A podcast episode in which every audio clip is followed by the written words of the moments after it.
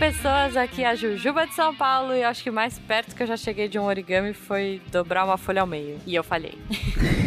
Olá, pessoas. Meu nome é Glaucia, sou aqui de São Paulo também. E a forma que eu sei fazer no origami é um barquinho. Ai, barquinho eu sei também. Boa.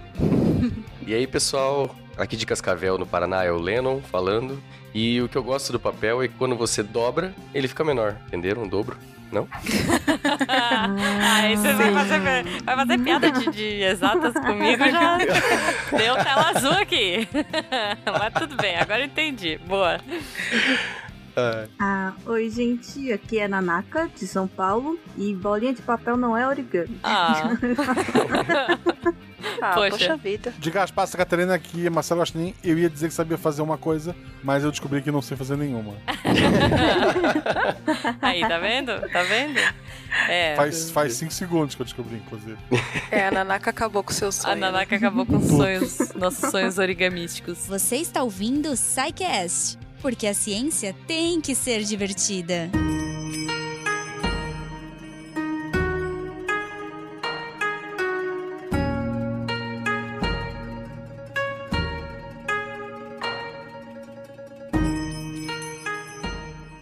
Gente, bom, tô, tô curiosa, um tema diferente aí, ó. Adoro gravar é, sidecasts com temas diferentes. E acho que assim, todo mundo já brincou um pouquinho, nem que seja tentar dobrar uma folha, tentar fazer um bichinho, né? Assim, amassar, fazer uma bolinha de papel amassada de frustração. Geralmente as minhas eram assim.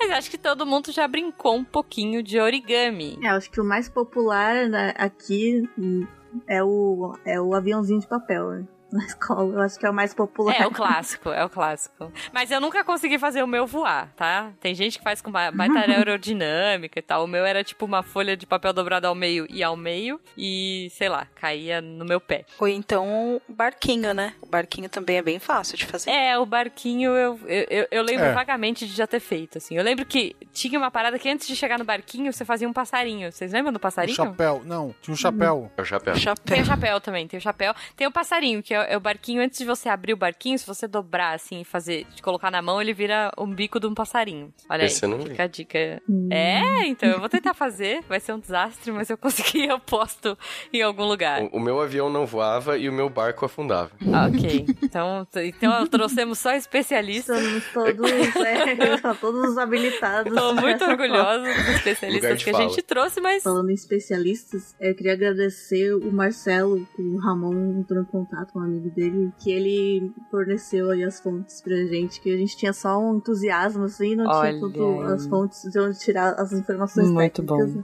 Ele é um origamista. Poxa, Marcelo, Que você devia estar aqui hoje, Marcelo. Eu tô aqui. Ah, é, é. Marcelo, amigo do Ramon, você devia estar aqui hoje. Por favor, manda uns áudios pra gente pôr no meio, quem sabe?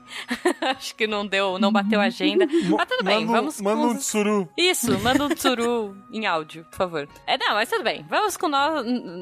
Eu confio no potencial dessa, desse time. Vamos falar de origami, gente. Que, aliás, é uma palavra em japonês, né, Nanaka? Sim, o- ori é dobrar e kami é papel, né? Quando você junta, normalmente muda um pouco a pronúncia. Origami. Hum. Então é bem literal. Ok, olha só, muito bom. Ori, dobrar e kami, papel. Tá bom. E aí, me contem mais do origami. Ele é, como o nome diz, é uma dobradura de papel. Uhum. Tradicionalmente, né, popularmente é feito com uma. inicia-se com uma folha quadrada de papel. Tem até os papéis específicos que tem uma certa característica né, mais interessante para manter as Uhum. dobras. E aí existe toda uma ciência, assim, uma tradição, né, dobrando ele, mais, a mesma folha de papel, dobrando em ângulos e proporções sobre si várias vezes, seguindo uma instrução, né, uma, uma sequência de instruções você consegue transformar aquela folha plana de papel em um objeto tridimensional que mantém a sua forma, né? E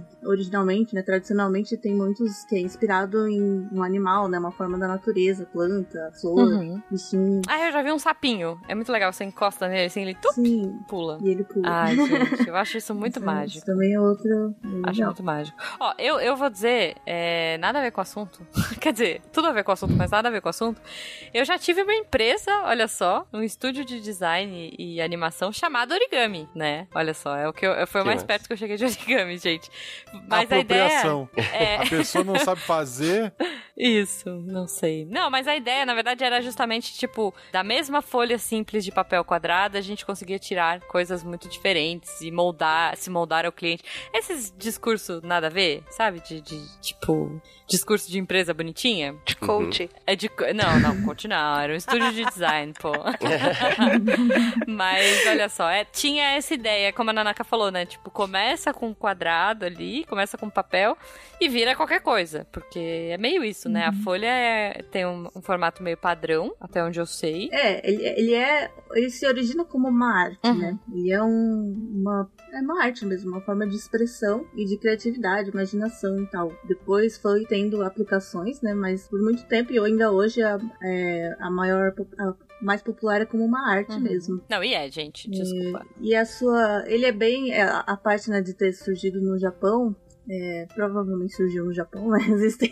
Não é, a origem não é tão certa assim Ah, mas popularizou enfim, a partir do Japão. E essa coisa da beleza simples, né, é uma coisa muito presente na, na estética japonesa, né? Do- uhum. tem, que temos lá os jardins zen, os ikebanas, né, que é composições com flores e tal, que são sempre é uma beleza simples, assim, Uhum. né, clean, o que é muito estranho e controverso quando você vai ver os websites japoneses que tem tipo, trilhões de informações. As propagandas japonesas, né? Ok. Mas, É. é, mas é, é muito legal isso do, do- do origami, que ele tem essa pegada de. é, por exemplo, tem os mais tradicionalistas, né? Então, assim, é, é- esse pessoal mais ortodoxo, digamos assim, do origami, é, você só Uhum. pode fazer com é, papel quadrado, né? Até tem alguns padrões de tamanho, mas basicamente você pode. Você vai ter que usar o, o tamanho do papel conforme o tamanho da figura que você quer é, concluir, né? Tá. Mas sempre quadrado, né? Sempre quadrado e sempre. É, é sem cortar, né? Você não pode re- fazer recor- Sem recortes. colar, sem cortar, é só dobrar. Isso. Não pode nem dar uma lambida. Tá. É, inclusive existe uma, uma arte que se chama kirigami, que daí é, Uhum. Uhum. é o papel cortado. Cortar papel. Ah, tá. Nesse eu posso lamber. esse pode. Esse, esse vale tudo. É, Não enquanto corta, porque é perigoso. É, corta ali. Ah, é verdade, é verdade. Mas como assim lamber papel? Eu já ouvi comer papel, lamber papel. É, pra, Pra grudar. Pra Você colar. dá É? Você não tem essa mania? Eu mais pra frente a gente cola, vai gente. falar das variantes, né, do, do, do origami, Tá. mas tem alguns que usam água também. Né? Ah, olha aí. Tá vendo? Ah, pra Bom, abrir, então tá. né? Então, é, né? Pra, pra colar uma no... é, Até porque é uma folha mais, mais fininha, né, gente? É isso? Sim. Mais ou depende. menos, ele é um outro tipo de papel, né? Tem vários hoje em dia, Tá. né? Mas o, o washi, que é o papel japonês, que é uma das categorias, tem vários também, várias classes de washi, mas uma delas é o, o tradicional para origami. Ele é um papel meio sedoso, assim. Aham. Ele é fino, mas ele é resistente. Inclusive, alguns tipos de washi usa, por exemplo, pra colocar nas portas, sabe? Aquela porta Ah, japonesa. sei, que sei, tem sei. Os quadradinhos, é papel. Tá. E é um papel bem resistente, né? E que ele mantém é, a dobradura, é né? Veja bem, né? Filmes de ação japoneses É, estão se aí pra provar que não. mão- Eu não sei se vocês já tentaram fazer aquele chapéu com jornal. O jornal ele é muito fino Uhum. e ele não É, segura a dobra, Uhum. né? Então, É verdade, só que daí, é verdade. Só que daí uma folha sulfite já é muito grossa, pra, dependendo do que você quer fazer. Então daí você começa a fazer muitas dobraduras uma perto da outra e começa a ficar muito espesso. E aí já, Uhum. sabe, você já não consegue. Então, é, o pessoal que Hum, fez o, o ashi já fez, né, usou pro, pro origami de uma forma que ele meio que engloba todas essas características, né? Ele dobra de uma certa forma fácil, mas ele não é Uhum. nem tão fino que ele não vai segurar a dobradura e nem tão grosso que ele também vai, vai inviabilizar o, o objeto que você vai fazer depois. Ok. É, Não, e, boa, e o legal do que a Nanaka falou ali também, que ele começou com essa ideia mais é, religiosa, mais é, como uma arte, assim, né? Um negócio uma, é, de veneração até, porque, pra começar, né, o, pap é, o papel surgiu há muito tempo atrás, tipo, uns dois mil anos, mais ou menos, atrás, lá na China. E assim, cara, dá, pa dá papel na mão de qualquer pessoa, ela vai querer dobrar, né? Quando você tá entediado, você tá conversando, você começa a dobrar o papel. Então, assim, não Uhum. foi só no Japão que surgiu. Inclusive, tem até é, um alemão. É, existem outras escolas de origami, né? Tem, tem, claro. Você entrega um diploma de graduação pra pessoa, ela pergunta, posso dobrar? Pode não, Não, pelo amor o de Deus. diploma de graduação já vem com as marcas, sabe? De corte e dobra. Se você terminar, Pelo você se graduou, amor de né? Deus, não. É, não, Mas a galera faz. ninguém dobre, né? Você trouxe uma, uma, uma pastinha? Não, não. Tu tá como? Eu vim de levo no moto. bolso. A pessoa tá de moto, sem mochila. Sem... Chovendo. Se é mais normal, vocês imaginam. A pessoa tá de moto, sem mochila. Não, eu vou enfiar aqui dentro do casaco. Ai, Por- senhor. por Tá vendo? Se ele calça. fizesse um tsuru de, de diploma, olha aí. É, Ele conseguiria queria- guardar no bolso numa boa. É, depois ele vai ficar marcado. É, então você vê que as pessoas têm essa necessidade de estragar o papel que tem na frente delas, né? Eu destruco. porque Se deixar assim, não pode deixar nada perto. Eu começo a dobrar e tal, e daqui a pouco eu já rasgo. Então, assim, claro que não, não é só no Japão que surgiu isso. Até tem, eu, tem um alemão chamado Friedrich Frebel, acho que é assim que pronuncia. Ele foi Tá. um pedagogo alemão, e esse cara que foi. Ele inventou o, o jardim de infância. E Oi? aí. Ele, é, ele, ele foi o fundador do primeiro jardim de Por isso infância. que é kindergarten. Ah, Kindergarten. É, que é alemão. Aham, olha. Aham, E aí ele usava dobraduras de papel pra ensinar as crianças é, geometria e até pra ocupar o tempo delas, pra gastar energia, pra testar, coordena- treinar a coordenação motora. Ele tinha essa ideia, essa filosofia de que as crianças aprenderiam melhor se elas estivessem se divertindo. Que é a Que ideia legal. do SciCast, né? Pois é, tem tudo a ver então. Aí eu ia perguntar qual a relação origami e SciCast. É, Então não surgiu só no Japão, né? Surgiu em vários lugares, né? Na Europa o pessoal tinha muito o costume de dobrar guardanapos, né? Pra pôr nas mesas, enfeitar. Mas assim, por algum motivo, o japonês ele acabou é, ficando é, mais em- se disseminou mais, né? Tanto que é, o resto do mundo hoje em dia usa o nome origami, né? Origami, é. Uhum. Né? É, então, assim, só que no começo, antigamente, o papel era muito caro, né? Hoje é, a gente joga fora. Mais uma vez, ele era muito Uhum. caro. Então, o pessoal fazia as dobraduras para alguma homenagem. Por exemplo, para casamentos. As cerimônias. né? Exato. Hum, o tá. Pessoal fazia borboletas, que as borboletas na- na- eh, representavam os noivos e tal. E, Ah, e aí... legal. É, então, aí... no- no- tanto que se usava mais para essas situações especiais, né? O papel era muito caro. Tá. E, e a gente tem mais ou menos um. um- Bom, é, é difícil dizer, como vocês falaram, né? Tem vários lugares no mundo, mas tem algum registro, tipo, histórico, assim, de tipo, o primeiro tsuru feito, o primeiro barquinho É, de papel? Tem, tem algumas, assim, não tem nada certo, né? Uhum. Que realmente é uma coisa muito antiga e muito. envolve muita é, arte, então literatura, religião, e aí mistura tudo, ninguém sabe se é lenda, se é, se é atual, se é antigo mesmo. Uhum. E, então existem algumas menções em lendas do período Heian do Japão, que é de, de 794 a 1185 no ano. Caramba. É, foi o período em que o, o budismo, o taoísmo e outras influências chinesas atingiram o máximo no Japão, né? Inclusive, então tudo que veio da China estava muito em alta. Uhum. E ele também é, é esse período também é considerado o pico da arte, da poesia e literatura, né, no Japão. Tá. E aí existe uma lenda de que um, um conselheiro espiritual do imperador nesse período Heian fez um pássaro de papel e transformou ele em um pássaro de verdade. Então essa lenda é dessa época. Ok. E aí enfim, é, uma- é um registro, né? É um, digamos assim, Tá. uma menção. É, é que na época não tinha internet pra ser verdade. Se tivesse na Não tinha internet, Netflix? seria. Não É. tinha. Se colocasse no Twitter, né? Era É, verdade. aí, aí, aí era verdade. Bom, mas beleza, então estamos aí, Heian. Tem um poema também. É um primeiro registro, o primeiro registro certo, né? Que tipo, tá Aham. escrito ali. É um poema escrito, um daqueles haiku, né? Poema japonês, curtinho, escrito por Ihara Saikaku Uhum. em 1680. Esse é o primeiro registro Oficial, Escrito. real oficial. é, oficial. Que fala. a- a- o poema é As borboletas no sonho de Rosei são um origami. Então está escrito origami né, nesse, Ah. nesse poema. E borboleta, como o Lennon disse, era um, era um tema, né? Um objeto, assim, um origami popular de, de cerimônias. Aham. Não, beleza. Então a gente já começa aí ter o origami como era de papel, o papel era caro, né? Era é, uma coisa mais chique, então você presenteava isso. Ao invés de você dar, tipo, chá de panela, tsuru, tá valendo. Chá de origami.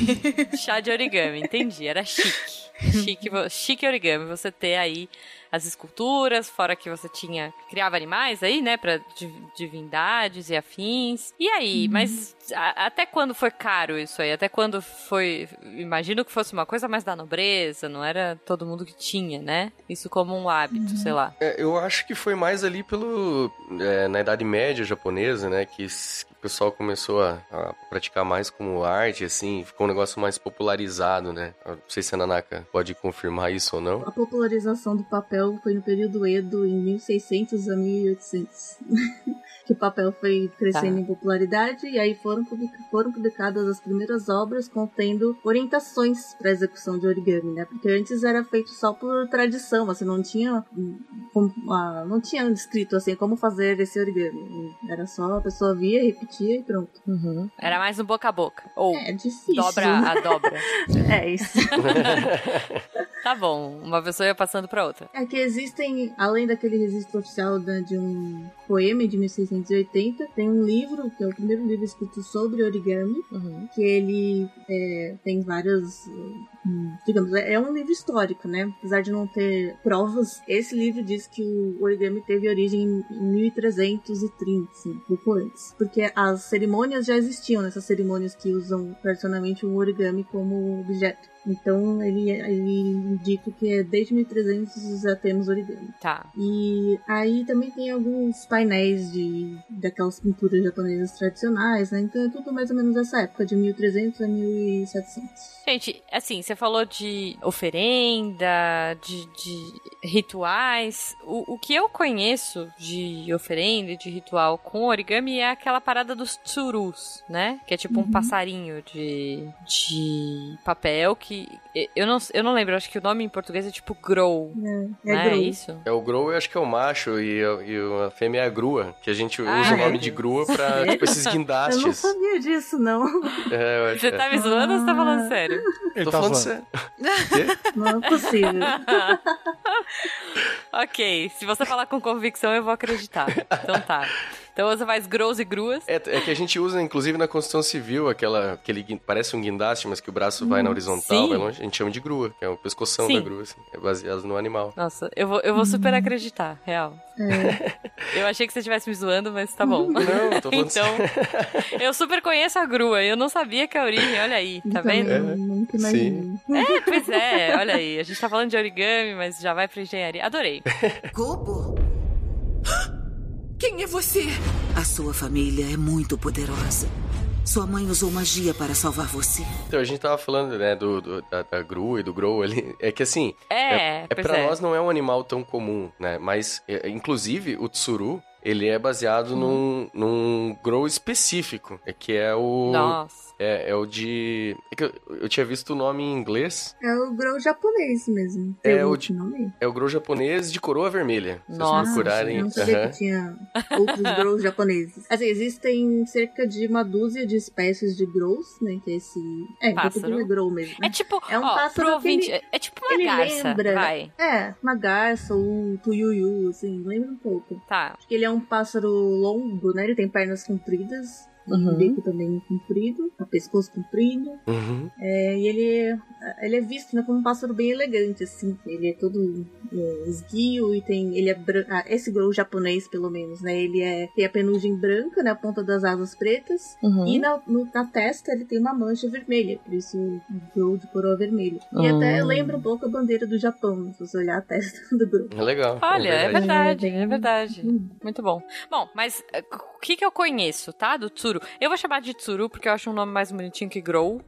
E, e a gente não tá sendo patrocinado tá, por empresa de, de quebra-cabeça. é, Grow paga nós.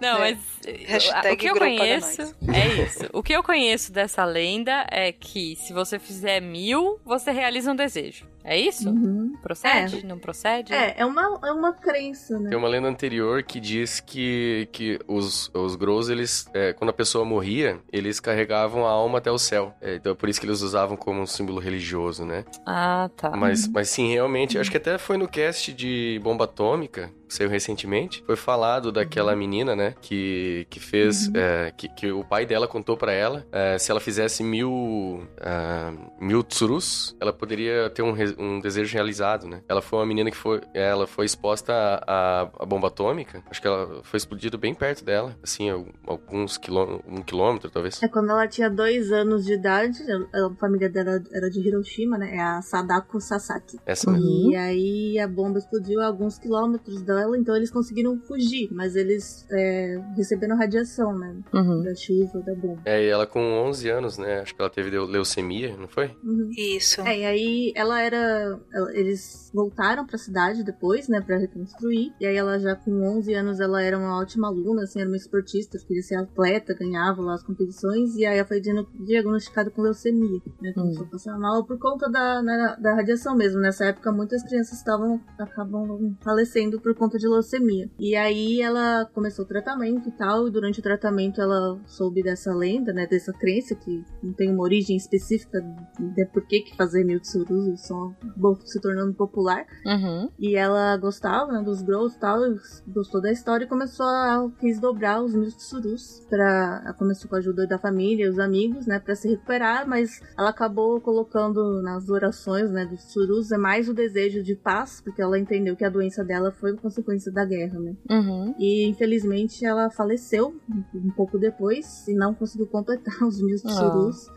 Mas os amigos dela, com- no último, inclusive no último dia que ela, é, no dia que ela faleceu, ela fez o último tsuru dela. Uhum. E, e os amigos dela completaram os mil e se ocultaram com ela. Oh. E aí essa história ficou famosa, né? E, eles tiveram, teve um crowdfunding de todas as escolas japonesas mandaram dinheiro para construir um monumento à paz, né, das crianças que fica em Hiroshima, em Hiroshima, e tem a, no topo do monumento tem a, a menina e um tsuru. Que legal. Pô, vamos pôr no post aí. Vamos É, se eu não me engano, ela, ela chegou perto, ela chegou acho que 900, se eu não me engano. Mas ela não conseguiu completar os mil. 900 e alguma coisa, é. Caramba, gente. É, eu vi em mais de uma fonte, assim, cada um fala de um, um jeito, né? É que eles escreveram, inclusive, um livro sobre essa menina, daí a família falou que ela chegou a no- 900 e poucos, né? Aí eu vi em É. outro lugar que falaram que era 600. Mas assim, não importa, né? De qualquer forma. Não, cara, É, ela cara, fez um feito aí. Nossa, os, os- todo o simbolismo. E esse simbolismo é tão forte, né? Que, que envolve ela e a bomba atômica, que. é, é, assim, imagina, fizeram esse, esse monumento pra ela é, e tem umas caixas de vidro na frente, se você se você for lá olhar na- nesse, nesse monumento, pesso- crianças assim de- do Japão, de outras escolas, que fazem os tsurus em homenagem a ela e, e depositam lá, sabe? Tem milhares de tsurus. Ai, que massa. Aham. Esses mil tsurus, né, a palavra, o nome disso é Senbatsuru, que significa mil tsurus. E acabou, é, acabou sendo, se tornando uma tradição, assim, quando a gente tem é, alguém que tá querendo, né, tá doente, desejar melhoras ou um desejo de paz, a gente pode fazer. Por exemplo, eu já fiz, já juntei com uns amigos, fizemos um Senbatsuru pra um Que pai legal. de uma amiga que tava passando por problemas, então é bastante trabalho. Quanto, quanto tempo, é isso que eu ia perguntar, quanto tempo mais ou menos você acha que demora pra fazer? Olha, eu conseguia fazer, em duas horas eu conseguia fazer uns 50 tsurus. Ô, louco. Um pouco menos. Tá, Mas quase Gente, 50. então. ok. Cara, mas eu já vi vídeo de gente que faz com uma mão só. É, mas tem É que ter um pouco de treino. Você vai ficando melhor. É, é assim, um você começa a pouco. fazer, aí, tipo, na primeira hora eu fiz 10. E na última hora eu fiz mais. Caramba, gente. Não, é bastante, é bastante, realmente. Mas, mas muito legal, muito bacana isso. Mas você falou de tem gente que faz com uma mão só, tem gente que faz em 5 minutos, 10 minutos. Existe, tipo, sei lá, Olimpíadas surústicas, Olimpíadas origamísticas ou coisas do tipo? Porque a gente adora competir, né, gente? É, Vamos eu- combinar. Eu não sei, eu, eu, pra mim que o Tsuru é tipo um cubo mágico do Japão, né? Tem uns caras É que fazem isso. rápido pra caramba, mas Faz com uma mão só, faz nas costas com venda. Tem alguma parada assim? Olha, eu só conheço assim, competição de, de técnica, mas de rapidez eu nunca vi. Não sei. é de Ah, velocidade. mas isso é legal. Isso é legal. Então, então quer dizer que se tem técnicas específicas, né? Não é tipo só sair dobrando. Não, é, não, né? Tem que sair dobrando o papel de qualquer jeito, acho que não vai dar muito. Não vai sair muita coisa dali. Eu acho legal falar um pouco dessa questão da competição e das técnicas também, né? Porque, tipo, numa Olimpíada, você tem. Se um, se um atleta não executa um, um movimento qualquer, mas não executa com a técnica correta, ele perde pontos. É, na então, por isso verdade, que, uhum. assim, ah, não é só sair dobrando, né? Tipo, ah, dobrei e fiz, fiz um tsuru, mas você usou a dobra correta, você usou a técnica certa, o papel correto, acho que talvez seja interessante. Como o Lennon falou, tem os puristas né, do origami, que é, Uhum. basicamente ela tem que ser um papel quadrado e não pode, só pode dobrar, não pode colar nem cortar. E aí, a partir disso, a, a- na verdade, a análise da técnica se dá no resultado final, porque se você fizer uma dobrinha um pouco errada, uma ordem diferente, o resultado final vai ficar feio. E às vezes você não vai nem conseguir terminar, porque dependendo de onde encaixa uma dobra na outra, se você errar um milímetro, ela já não vai encaixar e aí não vai Ah, permitir é. a outra. E então, por isso que é bem difícil pra quem tá começando. Se você dobra. Ainda mais quando a gente não tem um papel bom, assim, produzido bem, ele é tipo, cada um. Ele tem um milímetro a menos de um lado que do outro. Aí você vai dobrar e já fica torto. Você dobra no meio e aí sobra uma parte de um lado. Isso, o que que tá acontecendo? Porque tem que ser um papel bem feito. É, Uhum. Não, é isso, cara. É, é- é a história da minha vida. Eu tentando fazer, quando chega no final do barquinho, tem um lado maior que o outro. Assim, não fecha, aí você tem que dar aquela carcada no meio, sabe? Os meus Você barquinhos. corta Morder, assim, né? né? Você Tipo, mordeu? corta. Não, eu já cortei. Cortei, assim, sobrou um pedaço. É, Gente, é, é real, é real, assim, é um desastre. É, e Mas, falando ok. de, dessas é, instruções, né? Isso, como eu falei antes, não tinha instruções no começo pra como fazer origami, né? E o, quem, quem criou hoje em dia já tem uma padronização né, de instruções. Você vai procurar ah, modelos de origami ou é, receitas né, de origami, você vai ver que são sempre os mesmos, tipo, as mesmas coisas, os mesmos tipos de instrução, só muda a ordem ou, ou a direção da dobra, né? É, são aqueles desenhinhos, símbolos já conhecidos. E quem criou isso foi Akira Yoshizawa, foi um grande organista, e ele acabou padronizando as regras né, de dobra, pra, as regras, na verdade, da representação gráfica das dobras de origami, e sistematizou esse o conjunto de dobras básicas que servem para todos os origamis. É, e ele, inclusive, também é, criou uma técnica de chamada dobra molhada, que é uma dobradura feita com papel molhado, que aí ele consegue outras características físicas e tal. Olha aí. Aí, Guaxa, chegou a nossa vez. Origami no banho. É muito bom. Aí você faz, tá na piscina, assim, na piscina não, na, na banheira, né? Com um monte de tsuru pra brincar, né? Olha aí. Você faz um patinho de, de, de papel. É, Patinho de patinho. origami. É que, ó, quando você. é, inclusive, pra fazer o wet folding, que é esse com o papel molhado, eles usam um papel mais grosso e dá pra fazer curvas. Dá uma olhada Senão na ele- imagem que eu coloquei. Senão ele desmancha.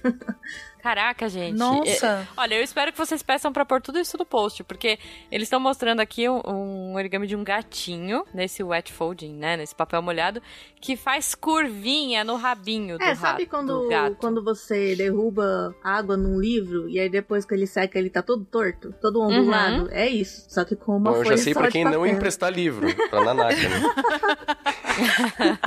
Como assim, sabe quando você molha livro?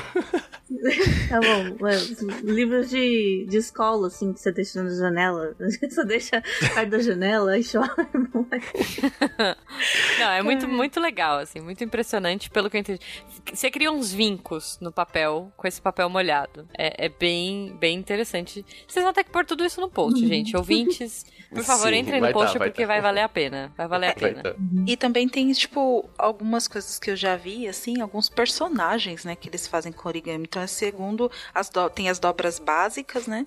E eu vi uma esfera, gente, uma esfera feita de origami. Eu fiquei, assim, abismada, porque, tipo, uma esfera você, né, imagina bem perfeitinho, né, bem redondinho, tudo. E aí você vai abrindo a imagem, você vê os papéis dobradinhos, assim. Aí eu fiquei imaginando aquelas imagens pixadas, sabe? Tipo, com um monte de Aham. pixelzinho. Aham. Nossa, muito legal. Esse Akira Yoshizawa, esse cara, assim, ele revolucionou realmente o- o- a técnica de origami. Porque assim, ó, até então, imagina uma técnica milenar dessas, é, existiam mais ou menos uns 200 tipos de origami diferentes, sabe? É, é, objetos Uhum. que você pudesse fazer. Esse cara, ele extrapolou assim pra mais de 50 mil. Inclusive o pessoal fala que tem Caramba. é, uns 10 mil, assim, é, origamis que ele nunca nem publicou em livro, que ele fez e tal. Nossa. Mas esse cara fez até um- o rosto dele. Tipo, essa também vai ter que pôr na pauta. Olha ali. Não, não tinha Netflix, né? Mas, é, então, É, como, tinha. ele, como a Nanaka falou, ele fez toda a anotação de como se fazer a, o, o- um origami, né? O, o que que dobra pra cima, o que que dobra pra baixo. Não, dobra de montanha pra cima, dobra de vale pra baixo, aí pontilhada é pra dobrar e abrir de novo, porque aí só fica marcado, esse tipo de coisa. É, então, e, Nossa. isso ajudou muito pra, pra popularizar o origami, né? Porque daí, assim, pra você aprender, é muito mais fácil agora que tem um passo a passo, né? Você abre o livro ali, é, enfim, e, e vê ali o papel, vê onde que você tem que dobrar, onde que você tem que deixar dobrado, onde que você tem que abrir de volta. E, e aí ele também fez umas flechinhas, tal, joga pra cima, joga pra cá. Cara, é assim, é, é genial. Não, e fora que assim, é, você cria várias possibilidades, né? Que nem a gente falou, ah, cara fez a, a forma dele, o rosto dele, né? Aí você você cria personagens, você cria heróis, você cria, tipo, você literalmente faz esculturas, né, com, com papel, né? Não é só tipo, ah, vou fazer, não que seja simples, tá? Não é isso. Ah, vou fazer um, um, um passarinho, vou fazer um, um tsuru, ah, vou fazer não sei o que. Não, você cria esculturas gigantescas só com papel dobrado. Né? É, e Só. complexas, Ele né? deu só com, muito, com muitas aspas, né? Uhum. É porque a gente falou dos puristas ali, né? Que ah, tem que ser o papel é, quadrado, não pode cortar tal. Uma dessas coisas que eles, que esses mais puristas defendem é que tem que ser uma folha só. Então você vê coisas assim que você Caramba. fala, cara, não é possível. Aham, é, tem coisas assim absurdas que você olha, cara, não é possível. Ele não fez uma folha. É, o mais tradicional é uma folha só mesmo. e aí eles fazem tipo, coisas com muitos detalhes apenas com uma folha de papel. Né? Nossa. Nossa. E, e o papel que a gente tava falando antes, assim, que é feito especificamente pro, pro origami, né? É, eles fazem também é, a- um- cada lado da folha uma cor, e aí durante Uhum. a- as dobraduras você escolhe qual lado vai ficar exposto, sabe? É, eu já fiz um uma vez Saquei. com. Que, que era um pinguim. Aí eu peguei uma folha que met- um lado era preto, outro era branco. E aí as partes pretas do pinguinzinho assim ficaram aparecendo e a barriguinha branca. Cara, é muito legal. É, é legal quando tu faz um pinguim assim, tem 50% de chance dele sair das cores certas. 50% dele sair negativo. Aí, tá vendo? É verdade. Muito bom, muito bom.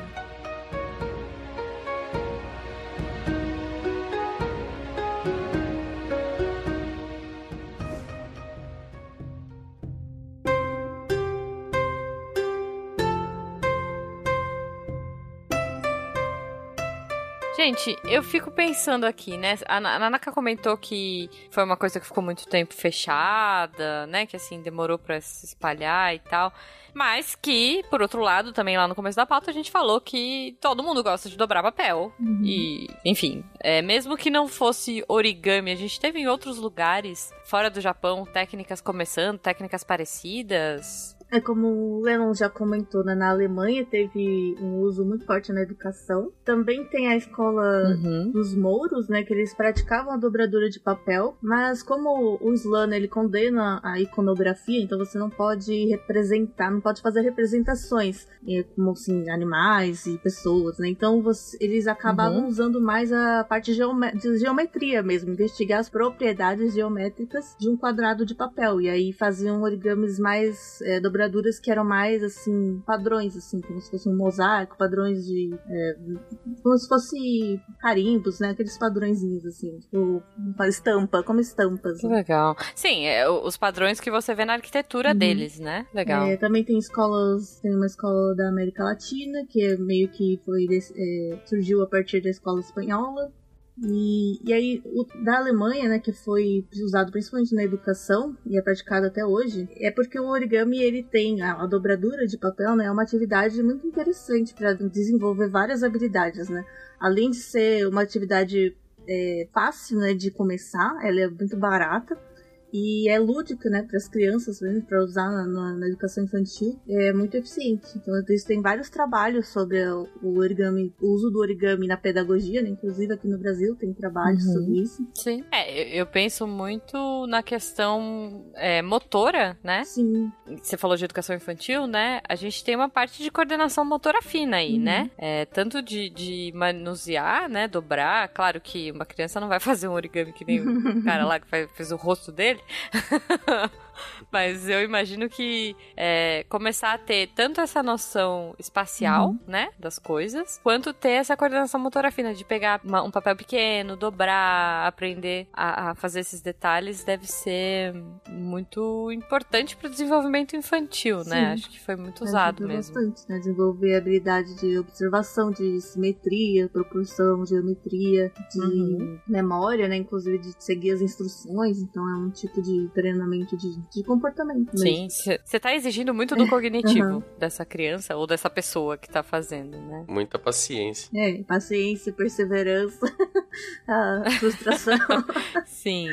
Não, é, mas a gente. É, é, engraçado porque, falando um pouco da parte de neuro, né? A gente tem várias funções executivas aí que vão fazer, por exemplo, crianças, de, dependendo da idade da criança, ela vai seguir alguns passos, dependendo, né? Conforme ela vai ficando mais velha, ela vai conseguindo aumentar essa, esse armazenamento, né, na memória dos passos que ela tem que fazer e de como que ela vai é, montar isso, né? Então, uhum. enfim, é, é, é, bem interessante mesmo. Eu fico, fiquei curiosa agora para pensar em origamis e idades. Uhum. Quando, quantos anos uma criança conseguiria fazer um origami complexo? Complexo aí depende do que você chama de complexo, mas é utilizado na, ah, na educação infantil mas... mesmo. Tipo, 5, 6 anos já estão fazendo barquinho. já é. Sim, sim, é, então. É isso que eu digo. E de seguir uma uhum. regra, uhum. armazenar isso na memória, né, de curto prazo. Uhum é, ter essa visão espacial, ter a, fazer as dobras certinhas, é bem interessante. Uhum. Vou, vou, sugerir para minha professora de neuro. E a frustração de você começar um pássaro e terminar um cavalo, né? Tipo, Não, mas se você terminar um cavalo, tá bem? você terminar uma bolinha de é. é. Uma coisa que você pode pensar também é assim, vamos pensar uma criança de dois anos, né? Ela começa a pegar o lápis, aí ela tem que fazer a pinça certo, né? E se você uhum. der um uhum. papel para uma criança de dois anos dobrar, ela vai simplesmente dobrar de qualquer jeito. Né? Mas ela dobra, uhum. né? E o legal é exatamente isso. Você vai ensinando, que nem a Nanaka falou, você vai ensinando vários tipos de coisa, né?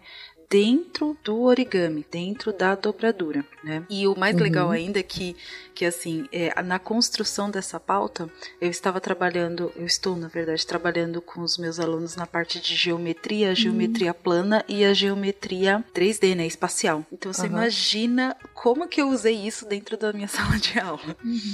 E a prova deles foi construção de origami, né? Que legal. A, a prova legal. prática. Nossa, eu ia bombar. É, você começa a ver, como o Ledon falou, né, que se você dobra o papel, ele diminui. e se você dobra um quadrado, você pode dobrar um quadrado e ele vira um triângulo, né? Tipo, são coisas que não é intuitivo, uhum. talvez, mas você começa a criar essa intuição e aí, a partir disso, poder enxergar esses, essas possibilidades, né? Sim. Mas você, mas você sabe, Glaucia, você falou da questão de é, estudar geometria, né, com origami. Eu lembro muito que eu tinha uma professora, cara, muito incrível, assim, e ela ensinou pra gente algumas, tipo, antes dela introduzir algumas fórmulas, né, de tipo cálculo de triângulo, cálculo de não sei o que, ela mostrava isso com papel. Olha só, lembrei agora. Professora, saudade de você. Sim, e, e aí dá para você trabalhar também potência, né, com, com origami. Porque você dobra, vai, que nem o, o Léo falou, né? Ah, você dobra o, o papel e ele fica menor. Você usa o dobro e ele fica menor, né? Uhum. Então, Aí você faz, vai, você dobra ele no meio, ok? Vamos imaginar assim um papel quadrado, dobra ele no meio, ok? Uhum. Aí ele vai formar um retângulo, certo? Certo. Aí vamos dobrar ele novamente no meio, tá. ok? Então você fez o quê? Duas dobras, ok? Sim. Dois vezes dois. Agora abre essa dobra que você fez. Quantos quadrados vão ter? tan, tan, tan. Olha aí. Vocês usando a tabuada do lápis. Maravilha, por que, que eu não aprendi isso? Eu ia entregar minha folha tudo dobrada. de escrita, né? Gente, olha aí, Guaxa. Pois é. Gente, agora eu tô dobrando papel aqui. Olha só, dois vezes três. Eu Olha aí. tenho, eu, tenho, eu tenho celular com calculadora. Ah. Eu sou tecnológico, né? É, então. E dá pra fazer também com três, com três, três dobras. E vai indo, sabe? Então você usa uma forma de você usar também potência com origami, com dobras, né?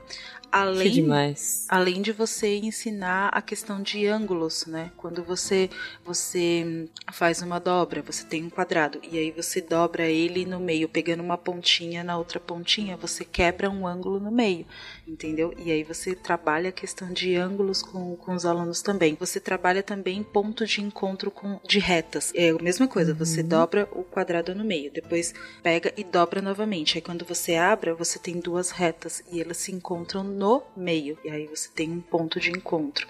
Então, dá para você trabalhar muitas coisas em, em geometria e matemática usando o origami. Que legal, cara. Que legal. Sim. Nossa, as possibilidades são infinitas. Eu tô aqui apaixonada.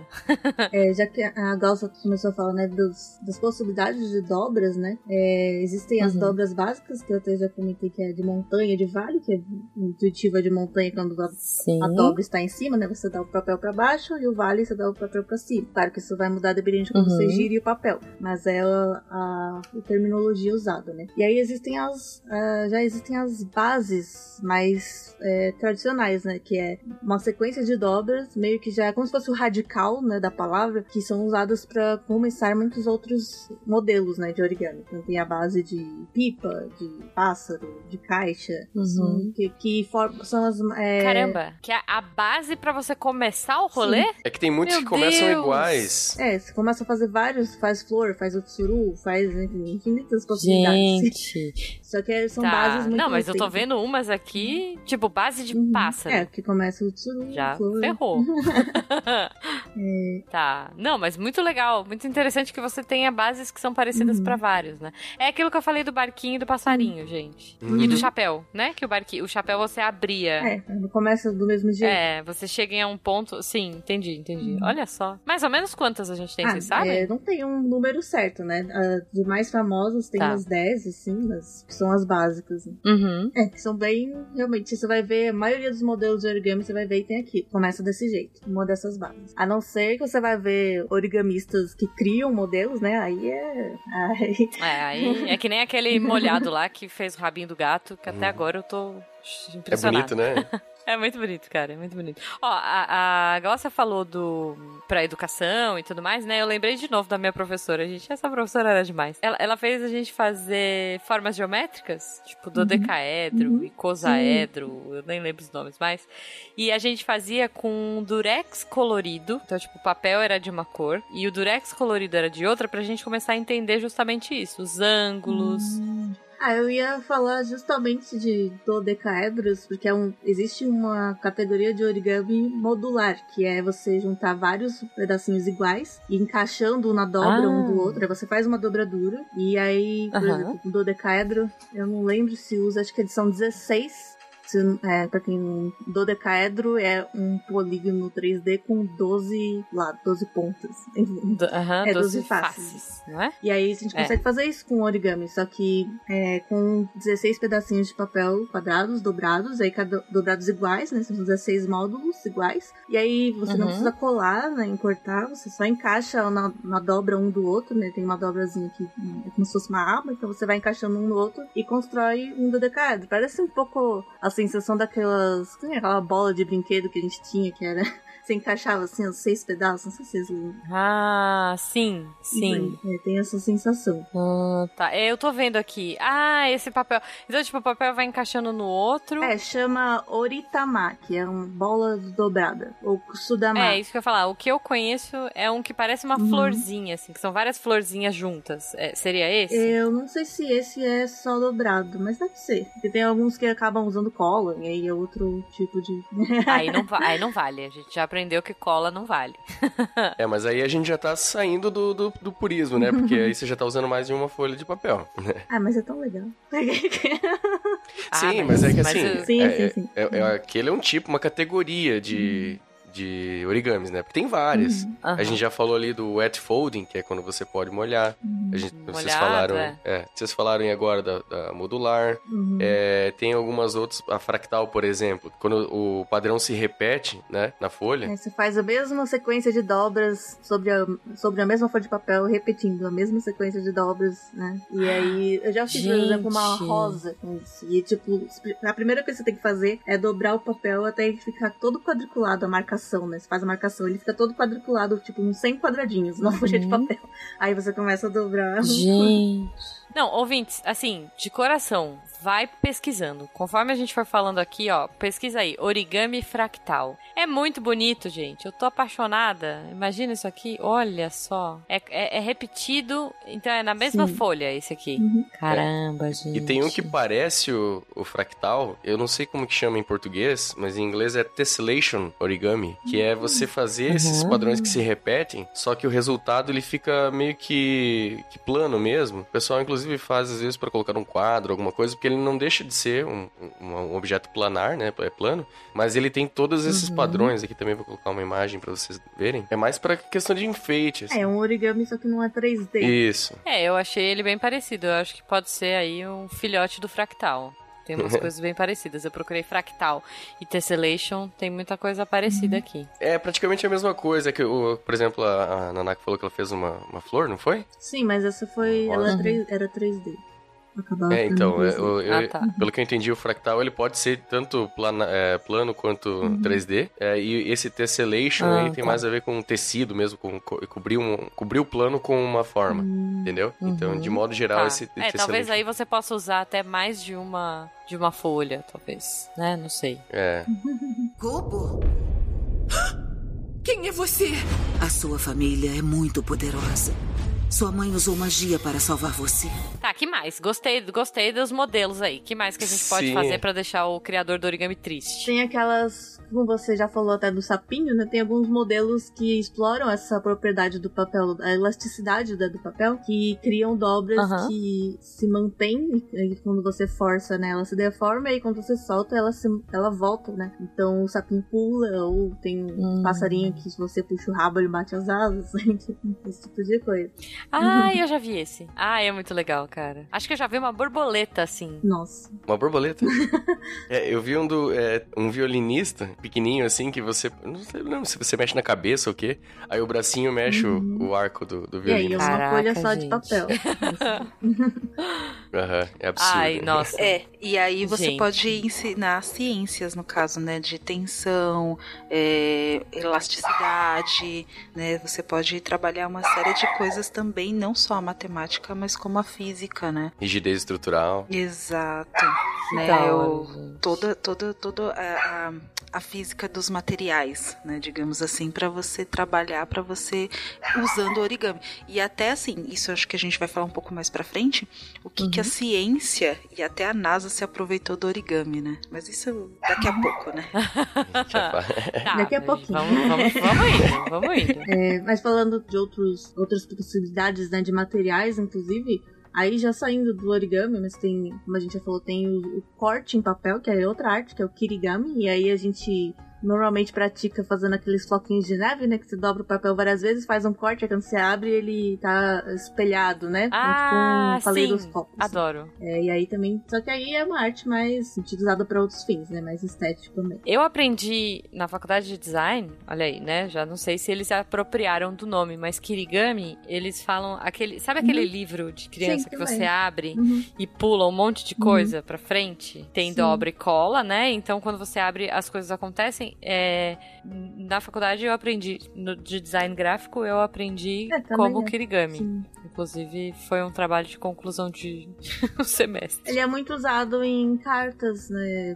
Cartão postal, assim, cartas de como criar cenário, né? Quando Uhum. você abre o papel e é isso que você falou, abre e, e Isso, sobe, né? isso. Uma figura. É, a coisa salta, né? É bem difícil de criar, aliás, mas eu- a gente tinha, por sorte, eu tinha uma amiga no grupo que adorava fazer isso, então a gente passou esse semestre.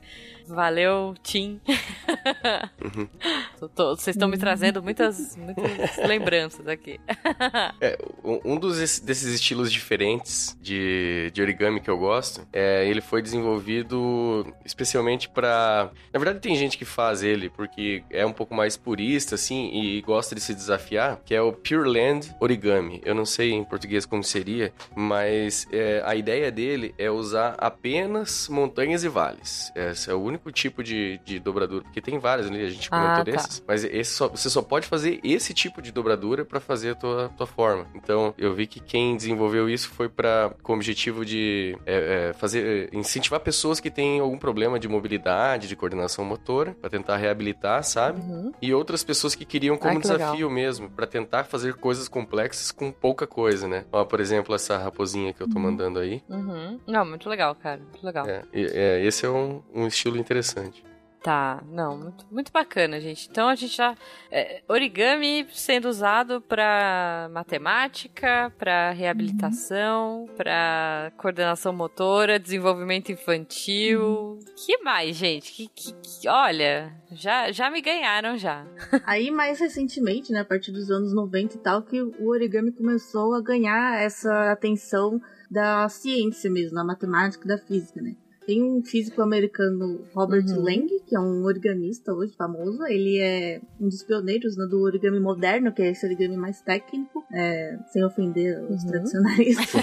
Mas é técnico no sentido de, de ter todas as ah, o registro matemático, né, das propriedades geométricas e tal. E ele trabalhou na NASA, né? Ele era físico, mas ele sempre gostou de fazer origami desde criança, ele se interessava, ele acabou deixando a NASA para trabalhar só com origami, mas a NASA não deixou ele e usou os origamis dele. Como É, assim? Não, ela não o deixou, né, ela não deixou ele sério. Enfim, Ah, tá.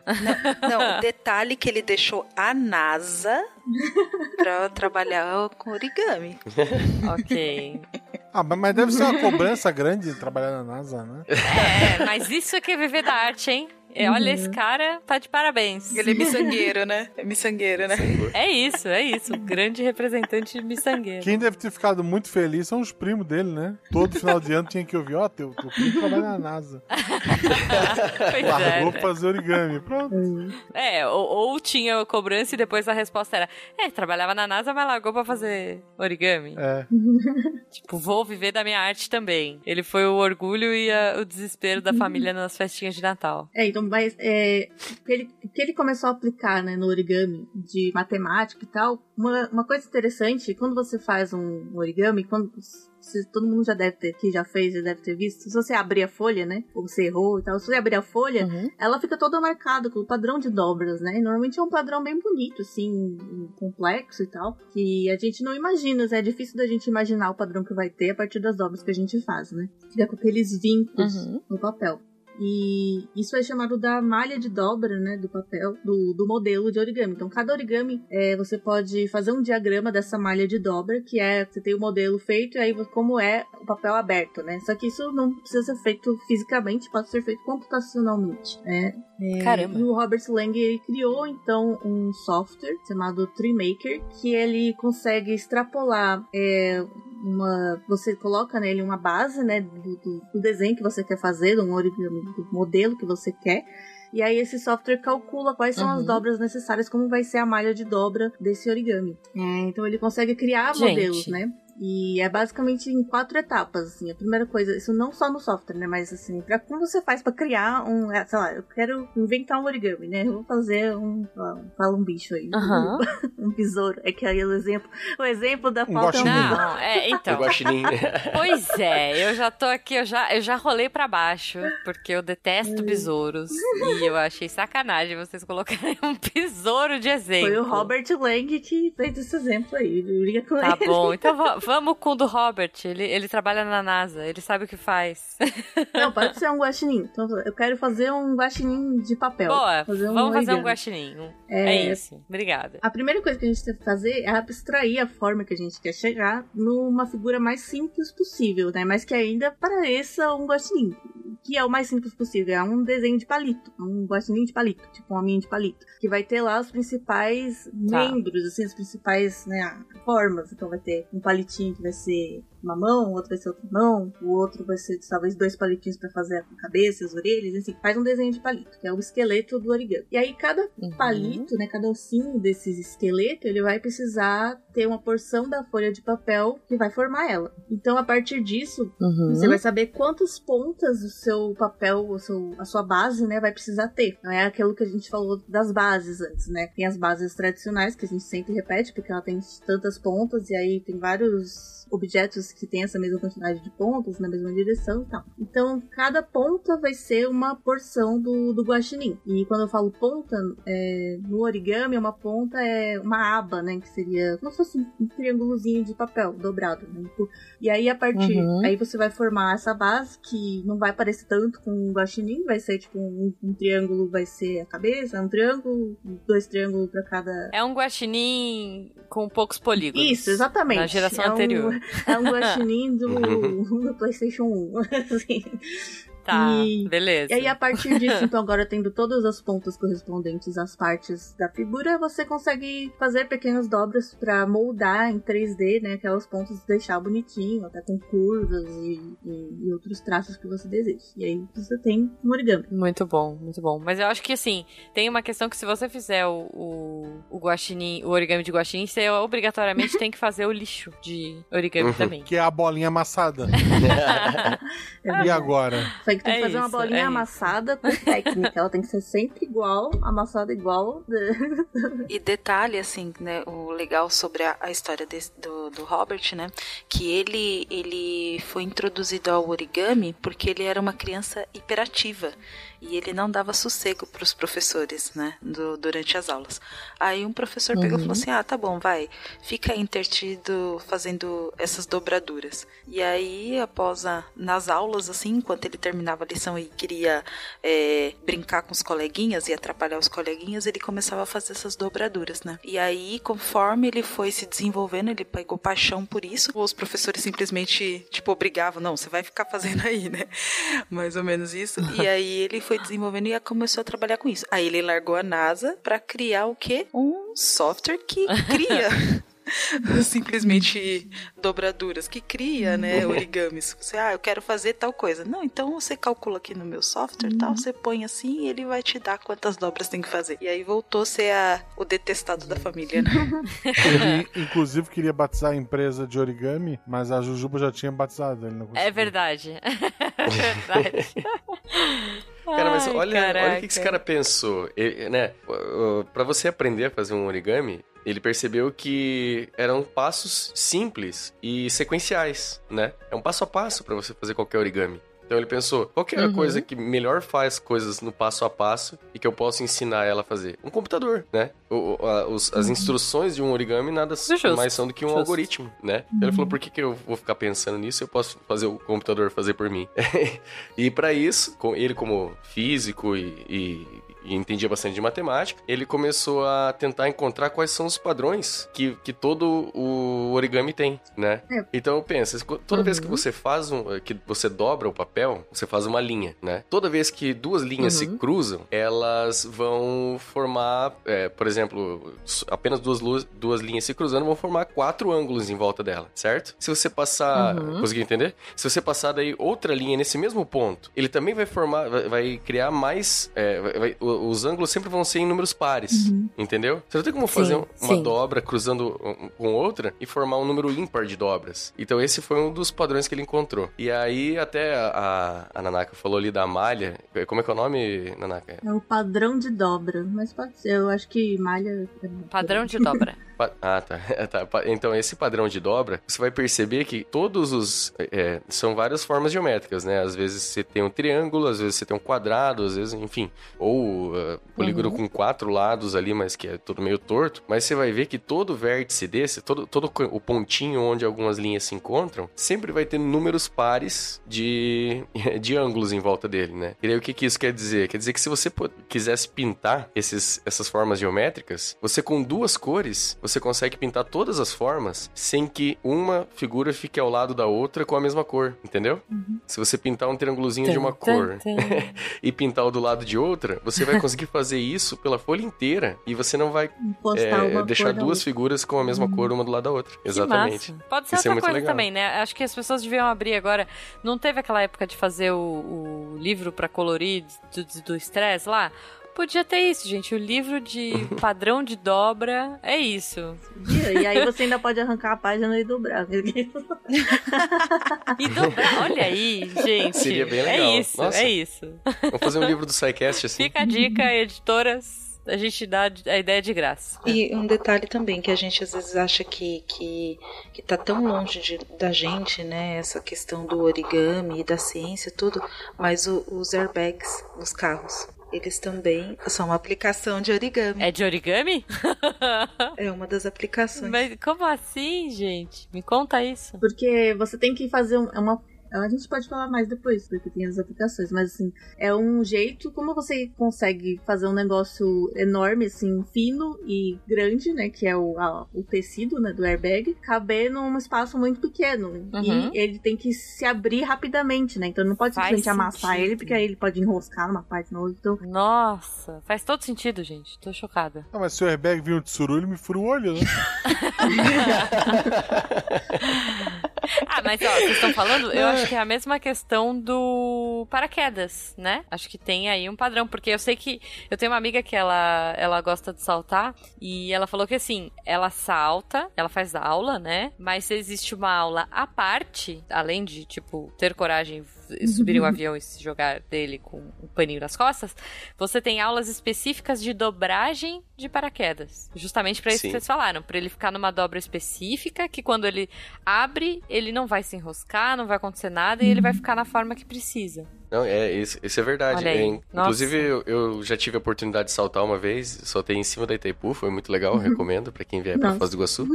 É, e aí eu, eu fiquei curioso sobre essa questão da dobra, né? Porque eu vi o pessoal dobrando lá. Uhum. E aí eles me É porque explicaram. tem dobrador. Tipo, E- é, então, eles me explicaram que o paraquedas é, reserva, ele tem que ser de tempos em tempos, se ele não for usado, ele tem que ser Uhum. aberto e redobrado, e quem dobra tem que ser uma pessoa credenciada. não, não pode ser qualquer idiota. Ah, o Leno, dobra É, aí pra mim. então, é, é, é uma profissão, é o dobrador, gente. Tipo, tem dobrador de ar, do Avatar, dobrador de fogo, de terra, e tem o dobrador de paraquedas. Olha aí. O cara tá caindo, o pessoal olha. Meu Deus, o que é aquilo? É um tsuru? Aí o dobrador de paraquedas fala, ah, foi eu que fiz. O orgulho, né? Mas ele não vai cair? Puxa o rabinho que as asas batem. É, né? Fazer o sapinho de.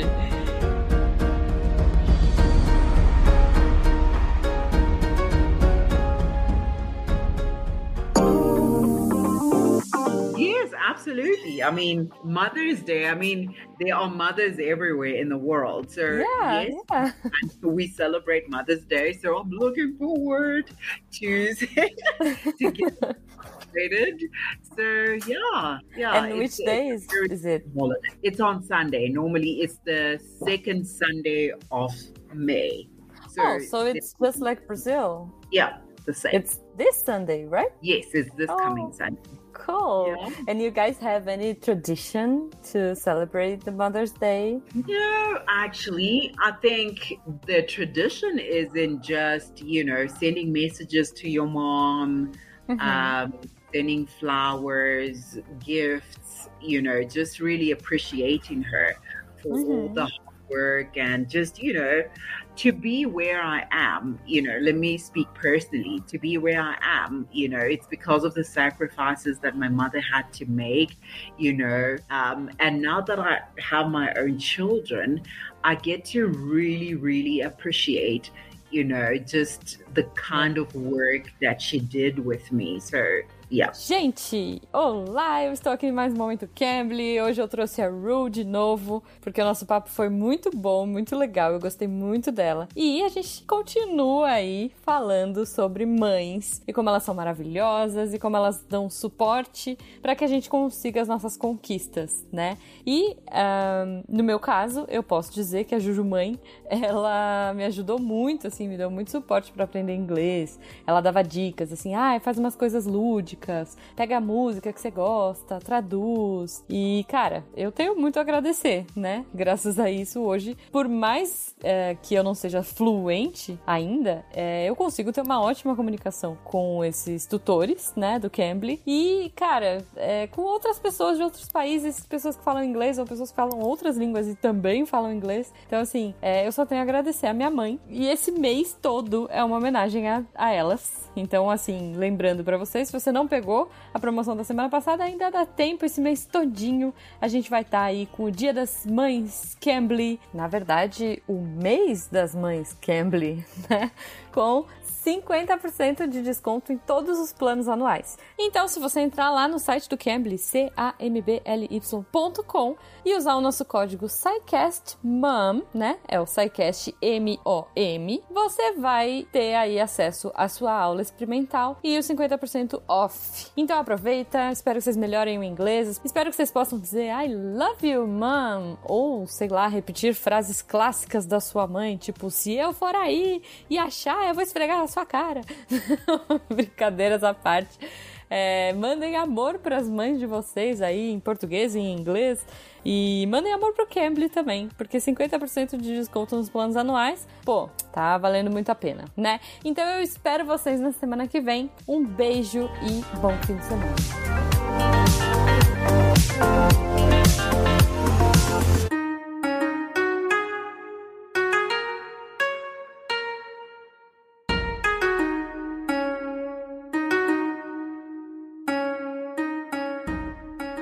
A partir desse, dessa, digamos assim, revolução né, do origami, que é a criação de software de computação para possibilitar que a gente tivesse a- o, proje o projeto né, de origamis em demanda. Então, assim, ah, eu quero um objeto que tem essas propriedades, vou mandar fazer um origami com isso, põe no computador lá, ele cria o padrão, e aí já consegue automatizar, e aí isso realmente revolucionou a indústria, é, tanto da, do, do origami, né, que não é bem uma indústria, mas Uhum. várias áreas da indústria né, de tecnologia começaram a utilizar o origamis, né, porque eles têm propriedades muito interessantes. E aí Uhum. tem, por exemplo, é, por exemplo, uma das bases né, bastante utilizada é um poliedro autodobrável, ou seja, é uma forma de origami que ela tem vários lados e ela, é, ela tende a manter uma dobra e se você, por exemplo, aplicar uma força num lado, ela meio que vai sozinha se dobrar na forma que é que, que ela foi projetada para se dobrar, né? Sendo que ela não Hum. tem nenhuma, não tem alavanca, não tem dobradiça, não tem nada, é só uma, um objeto plano, né, com os vincos formados. Então, é uma forma bastante versátil, utilizada em vários projetos de, de automação. Alguns são modulares, e aí tem sim, é, aí tem partes né, que são juntadas, mas esse é o princípio. E ele pode ser utilizado tanto em micro escala, né, como microeletrônicos, até estruturas espaciais, né, é, aeroespaciais, que é uma área que usa muito as técnicas de origami. A gente já disse, né, o cara trabalhava na NASA e agora a Pois NASA é. usa os pois trabalhos dele.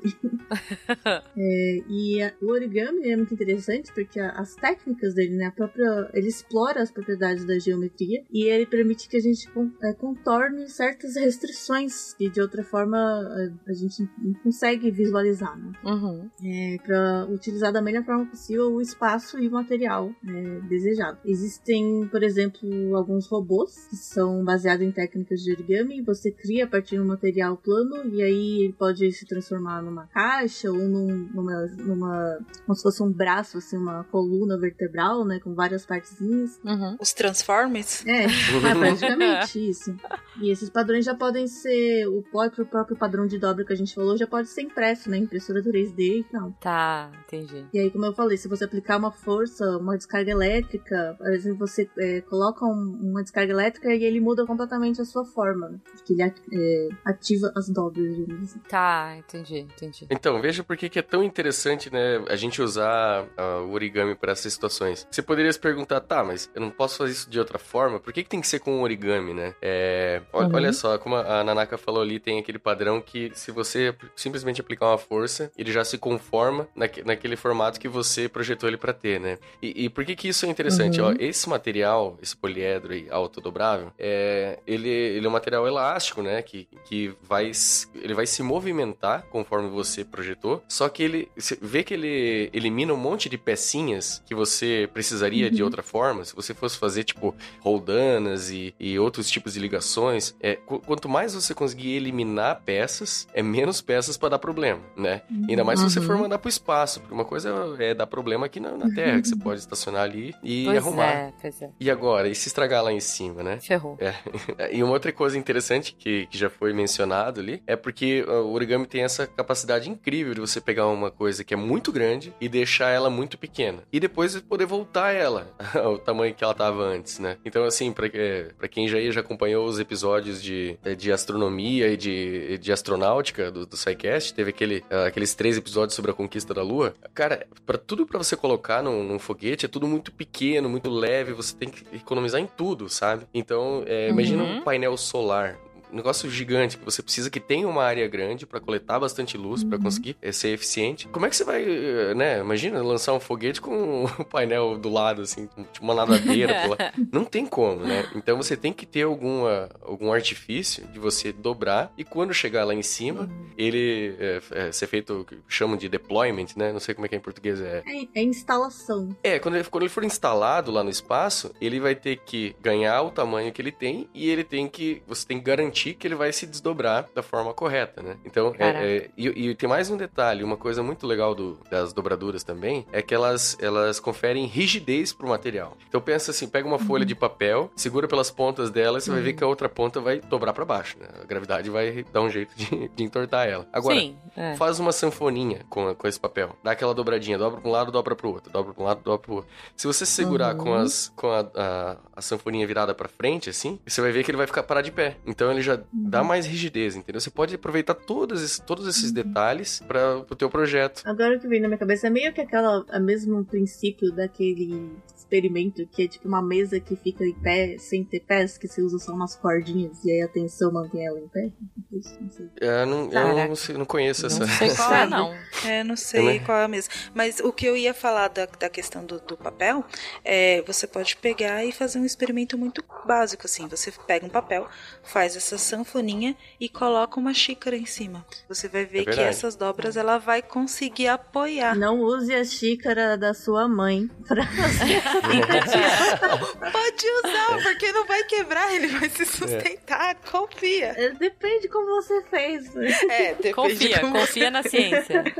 É, na verdade, o que acontece é que assim, ó, se você vê uma estrutura metálica de cobertura, por exemplo, aquelas barras metálicas que estão sustentando, você vai ver que elas não são barras retas. Elas em formato de U, em, em C, né? Ou em formato U, que a gente chama Uhum. mesmo. Ou ela vai ter até, que a gente chama de eh, U rígido, que, que na ponta do U ainda tem mais uma dobradinha pra dentro, entendeu? Por que, que eles não fazem ela reta? É porque daí, né, teria que entrar numa- na, na parte da, da engenharia de, de como se comporta, de, de resistência dos materiais, mas a ideia é que é o seguinte, é, é como se você tivesse um braço de alavanca pra te ajudar a suportar, entendeu? O, o papel só reto, ele não, ele, tudo bem, ele segura numa direção, que é a direção do papel, mas se você empurrar pra qualquer outro lado, não tem papel pra ajudar. Agora, se você dobra, você vê que o papel ele tá ocupando esse, essa segunda dimensão, entendeu? Você, você não tem papel só numa, nessa dimensão que o papel é feito. Depois de você dobrar, ele já fica um objeto maior, entendeu? Então ele começa a ter é, forças que, que se é, compensam dos dois lados e acabam dando uma rigidez maior. E aí você consegue segurar, como a Glaucia falou, uma xícara, é, de preferência uma barata,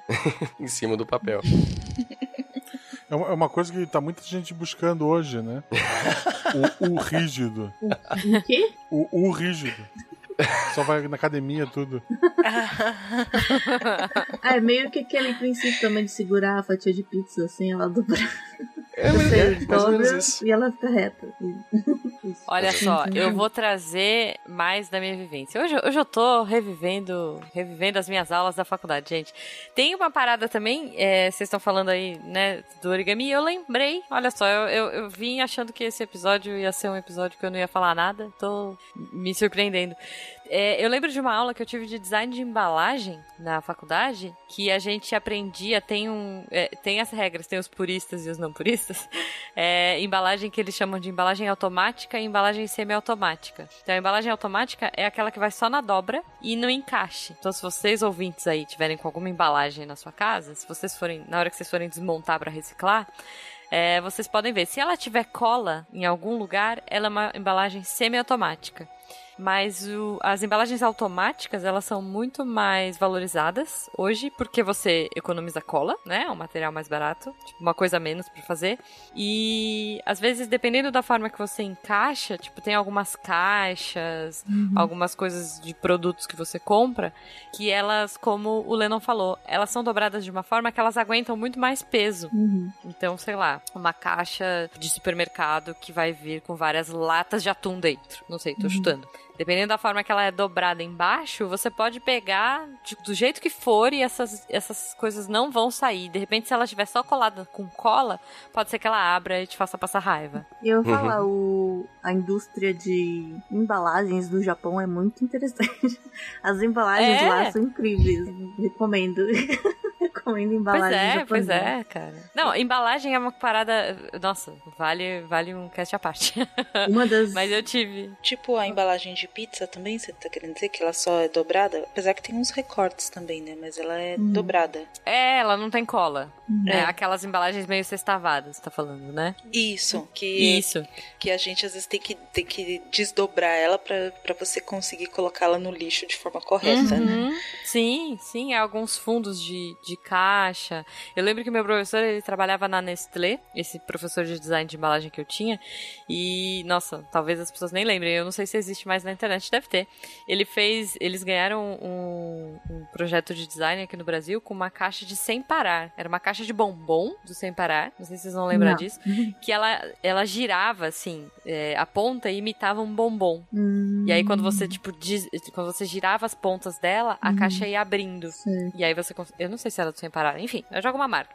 Al- Algum bombom desses. E aí, quando você abria, você acessava a caixinha e você dobrava ela de volta. Era muito legal. E era tipo papelão, sabe? É, tem vários origamis de caixa, eu acho muito legal, já fiz bastante também pra dar de presente e tal, é muito legal, tem várias caixas interessantes. Né? É, tá vendo? Então, obrigada, professores de design. Vocês são incríveis. E mencionando embalagens japonesas, tem uma que não, não chega a ser um origami, mas ela é muito mágica e eu, eu acho incrível, que é a embalagem do onigiri, que é um bolinho de arroz triangular Sim! com uma folha de nori em volta, né, de uma alga. E a folha de nori, ela é crocante, bem fininha, e ela não pode umedecer. Então a embalagem plástica, quando você olha, ela é uma embalagem plástica que o, oni- e o bolinho tá dentro com a folha de nori. Mas ela é de um Uhum. jeito que entre o nori e o arroz tem o plástico. E aí você puxa os cantos da embalagem e ela sai e o, e onigiri continua inteiro com o, o nori em volta, só que crocante ainda porque não tá encostando no arroz. É muito mágico.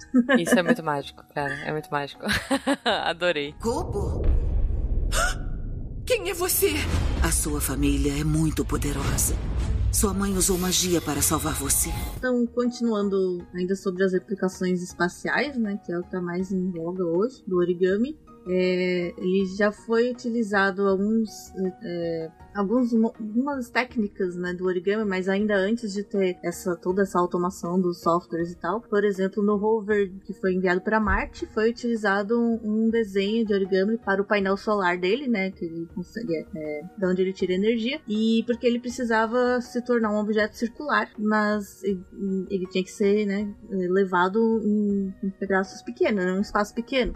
E aí, como que a gente faz um círculo, né, a partir de painéis planos e é, isso, isso é uma, também é uma, uma espécie, um tipo de origami que você junta vários, vários planos de forma a eles criarem ângulos que se aproximem o máximo de um círculo. E aí foi um, um dos, dos modelos, é, um dos primeiros modelos desse tipo de origami, foi utilizado no rover de Marte, né, para engenharia aeroespacial, mas ele ainda não era tão eficiente, né? Aí com a melhoria do- dos softwares né, de criação do origami sob demanda, né? Eles foram melhorando e aí o primeiro origami espacial mesmo foi o Miura Ori, que era um desenhado por um japonês, né, o Koryu Miura, e que ele percebeu essa propriedade, né, que o origami poderia criar um design bem compacto, dobrado que fosse facilmente desdobrado. E a partir disso ele criou então um painel solar que foi lançado em 1995 para um telescópio espacial japonês. Melhor as pessoas procurarem, porque a gente está tentando descrever os padrões visuais do origami. O telescópio James Webb também usa um pouquinho de origami no seu design. Na verdade,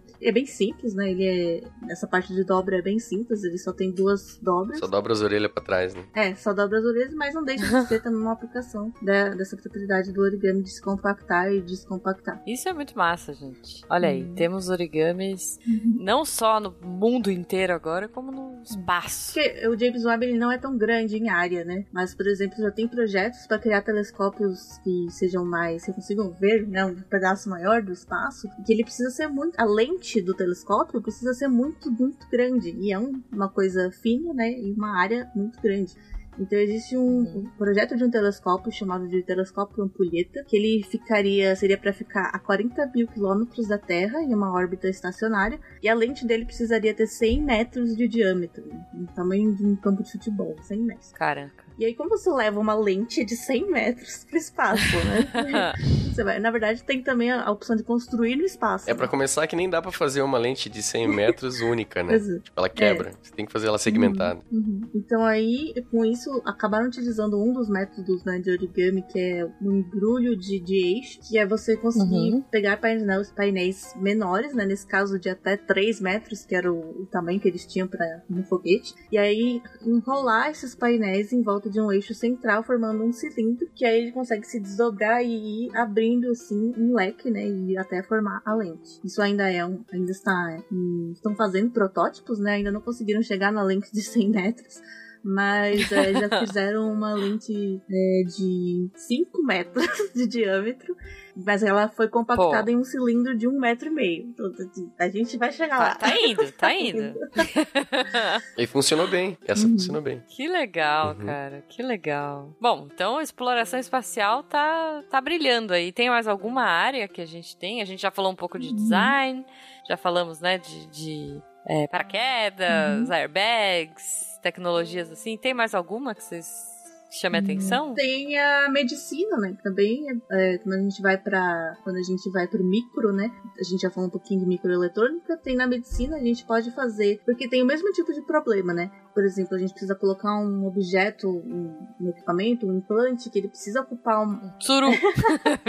ele precisa ocupar uma área grande, mas ele no destino, né? Mas ele precisa é, ocupar um espaço pequeno para chegar lá, por exemplo, num comprimido, Uhum. sei lá.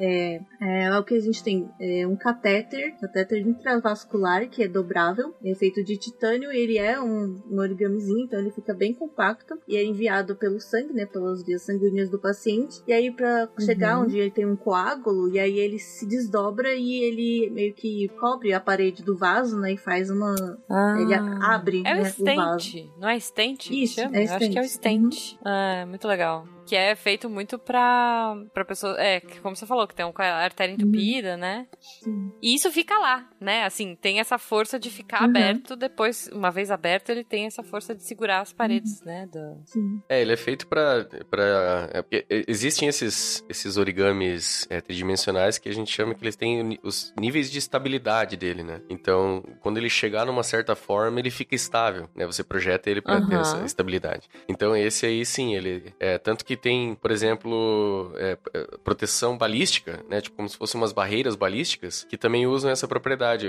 Você leva na viatura um, um negócio todo dobrado e aí chega e só Uhum. larga no chão, ele sozinho ele, ele abre e fica é, firme, rígido, né? Como se fosse uma parede de, é, Ah. a prova de bala, assim. Então é mais ou menos essa mesma ideia. Em proteção, né, a gente tem também, é, como a gente já falou do airbag, mas tem também a própria caixa de impacto de carros, que é tipo, pra absorver o impacto de uma batida, né? É, Uhum. Provavelmente, não sei se já, é, a batida ela não pode ser absorvida pelo, pelas pessoas, né, dentro do carro. O carro tem que absorver Sim. o força da batida. Por isso que o carro bom de segurança é aquele que amassa todo, né, quando late, porque quer dizer que ele tá é, recebendo o impacto e não você. E aí existe uma caixa de impacto colocada, né, na frente, na parte da frente do carro, que ela é, é, é projetada com dobras é, para que ela absorva o máximo de impacto, né, e não, não deixe nada passar para dentro do carro. Que massa. Nossa, muito legal, gente. Eu tô aqui viajando. Não, é, é, muito louco porque você pode pensar, é, é pegar aquelas, essas propriedades que o origami tem e aplicar onde você conseguir imaginar, né? É, a gente tava falando ali da medicina também, tem uma, um instrumento, que é o, é o forceps, né? Aquela pinça que, o, uhum. que é utilizado em, em, em operações é, cirúrgicas. E aí, por exemplo, se você quiser, é, tiver que fazer uma, uma cirurgia num, sei lá, num fígado, num órgão, numa vesícula, e você, se você tiver que entrar com um objeto muito grande, ele vai ser bem mais invasivo, né? Você, sei lá, precisar fazer uma incisão uhum. maior, não sei como é que faz, não, não sou da área. Mas se você conseguir uhum. levar um instrumento pequeno e que lá dentro ele, ele mude de forma uhum. e, e, se transforme no que você precisa, é, ele é bem mais conveniente, né? Então existe um forceps assim, até vou deixar a imagem também para vocês verem, mas pro, pro ouvinte entender, é, imagina que, é, assim, coloque seus dedos da tua mão todos retos e o dedão você dobra para dentro. Tua mão fica mais ou menos da largura do teu braço, né? Você consegue deixar ele bem estreito. Aí ele chega lá dentro, imagina que você puxa teu dedão para fora e dobra os teus dedos para frente. Você vira uma pinça, né? A sua mão é uma pinça, né? Então, é uhum. só esse, esse movimento de desdobrar lá dentro, você tava indo com um objeto longo e estreito e chega lá ele é largo e tem a capacidade ainda de dobrar e, de, enfim, que fazer massa, força e manipular, né? É, assim que faz aquelas cirurgias que você faz só um furinho, né? Passa um caninho que essa pinça vai praticamente na forma de um, de um fio e aí lá dentro ela abre uhum. em mão e você consegue mexer com uma, um espaço grande lá dentro sem precisar fazer uma abertura grande, né? Gente, que impressionante. Sério. Origami, origamistas, parabéns. Não, é, é, é, muito incrível. Eu tô, eu tô, tipo, apaixonada aqui. Tô... É, e tem também, assim, na, na arquitetura, né? É, não sei se, se alguém já viu, assim, normalmente tem no, no, no, no Instagram, nesses videozinhos do Instagram, tem aquelas casas que são dobráveis, né? Uhum. Tipo, você coloca, você carrega a sua casa para um outro lugar, né? ah, não gostei dessa, dessa cidade aqui, vou me mudar, né? E aí você carrega a sua casa para outro lugar e de repente ela vai, você abre a casa, né? Tem um padrão de dobras, você abre a casa e ela volta a ser um formato de casa, né? Uhum. E dá para você mudar. É, Tem bastante isso também, dá né? fazer com casa de alvenaria. Quiser morar num tsuru? É, é gostei, gostei. e, e, tem os móveis, né? Que hum. hoje a gente, quem mora em cidade principalmente, os, as casas, os apartamentos estão cada vez menores, né? E uhum. aí você precisa. Um exemplo muito claro, tipo uma mesa. Você precisa de uma mesa pequenininha para caber no seu apartamento. Mas aí quando você quer receber alguém, aí você precisa aumentar a mesa, né? E aí você, às vezes alguns marceneiros usam de algumas alguns é, é, técnicas, né, de origami também para uhum. desmontar para abrir a mesa, né, para ela ficar maior. Uhum. Aí nesse quesito de casa dobrável, né, tem até ainda um pouco voltando pro espacial, tem a, a construção, a, a instalação de bases, né, sem precisar de que elas se auto-instalam dentro desdobrando, sem precisar de alguém ir lá, ou mesmo um robô ir lá e construir. Você só é, coloca ela lá e aí ativa e ela vai se desdobrar e virar um, uma base, uma, uma, um ambiente, né, de de, de morada. Transformers. É, não, é impressionante. impressionante, gente. eu, vou, eu, eu prometo que eu vou tentar agora melhorar o meu barquinho de papel. Porque tô vendo futuro nesse negócio aí de origami. É bem divertido. E é, é impressionante o tamanho dos origamis que eles fazem, assim. Você consegue fazer coisa em escala nanométrica, uhum. sabe? Tipo, esqueminhas de agulhas para injetar material genético dentro de, de, células. Cara, sério, dá uma olhada nessa imagem que eu tô colocando aqui. É, os caras. É, é, porque assim, é, volta naquela ideia de você confiar no, no, esquema mecânico que você tá construindo, entendeu? Então, se você faz um negocinho pequeno, como é que você vai fazer uhum. uma, uma dobradiça nano? É muito mais complicado se você usar um material elástico e você usando as técnicas de origami conseguir controlar o movimento que ele vai fazer, você consegue utilizar nessas situações que você precisa de uma precisão muito grande. Olha ali a agulhinha. Nossa. Não, muito Não, é impressionante. bizarro. Ouvintes, esse episódio vocês vão ter que usar muito o Mr. Google, porque olha, tá- vale muito a pena. Os meninos vão pôr aí, né? Eles vão mandar pro, pro nosso editor colocar todos os, é, todas essas imagens legais no post. Se você quiser, você pode ir lá no post. Espero que esteja tudo lá. Colocaremos. Mas pesquisem, cara. Pesquisem e, e contem pra gente aí o que, que vocês curtem fazer de origami, se vocês são mais freestyles, bolinha de papel amassada. Cara, e se você quiser aprender origami, hoje em dia tem muito canal no YouTube que te ensina, sabe? É, Hoje tá muito mais fácil do que ficar pegando os livrinhos lá. É, e por mais que tenha as instruções padronizadas, olha, é muito difícil sem você saber você seguir uma instrução. Aqui são só aqueles desenhos, sabe? Ver alguém fazendo é muito mais fácil.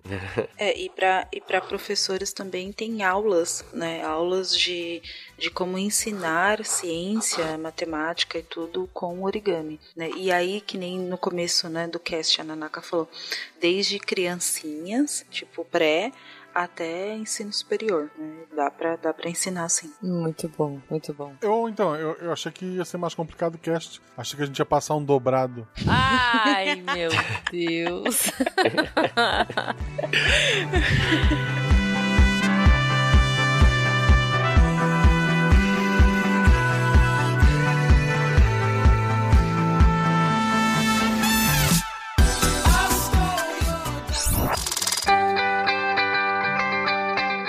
Atenção para o informe semanal dos textos da semana. E aí, lendo o texto essa semana?